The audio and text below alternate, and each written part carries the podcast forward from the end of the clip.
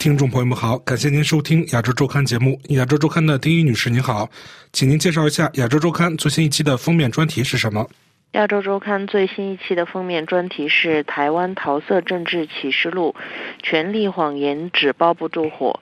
民进党美女发言人颜若芳与已婚的民进党立委王定宇爆出阎王恋，惊动各界。但由于绿营媒体护航，全部都不报道，民意被掌控。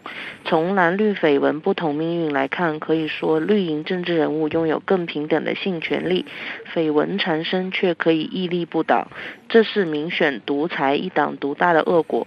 但这样的权力谎言终究是纸包不住火。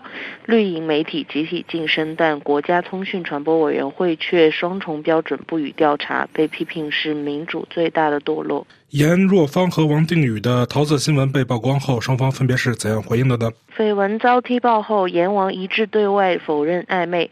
王宣称两人是房东与房客关系，强调他的太太也知道。严则自称以新台币八千元分租房间给王。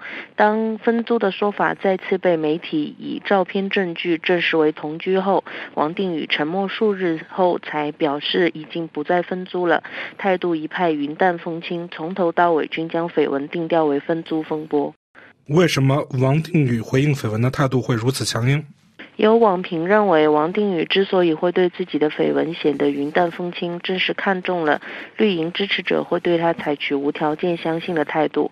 他很清楚自己的支持者都是深绿，而他们平时都只会观看三立电视台、自由时报等绿营媒体报道的消息。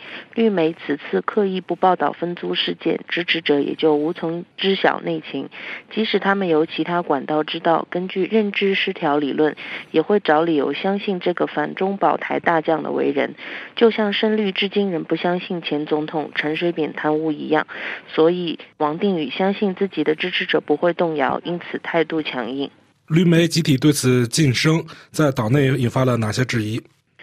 国民党前主席洪秀柱表示，当网络媒体和平面媒体对此事件皆以大篇幅报道，唯独三立、民视等新闻台至今连一则报道都没有，是否代表媒体对于新闻的制播受到了不当的干扰？当初中天新闻台被控同样的罪状，最终导致关台，但国家通讯传播委员会此次却视若无睹，令政治人物的谎言被消音。此外，也有评论指出，三立电视董事长林坤海。为民进党内派系永延会的创始人，而分租事件的男女主角恰好都是永延会的成员。除了封面专题外，本期还有哪些其他重要内容吗？本期《亚洲周刊》还介绍，美国一群知识分子出版《呼吸机上的资本主义》一书，痛批美国防疫不力、医疗体制逐利，政客鼓吹妖魔化中国，令美国华人受排斥甚至暴力对待。书中内容如当头棒喝，让美国社会惊醒。好的，感谢各位听众的收听，也感谢《亚洲周刊》的丁一女士。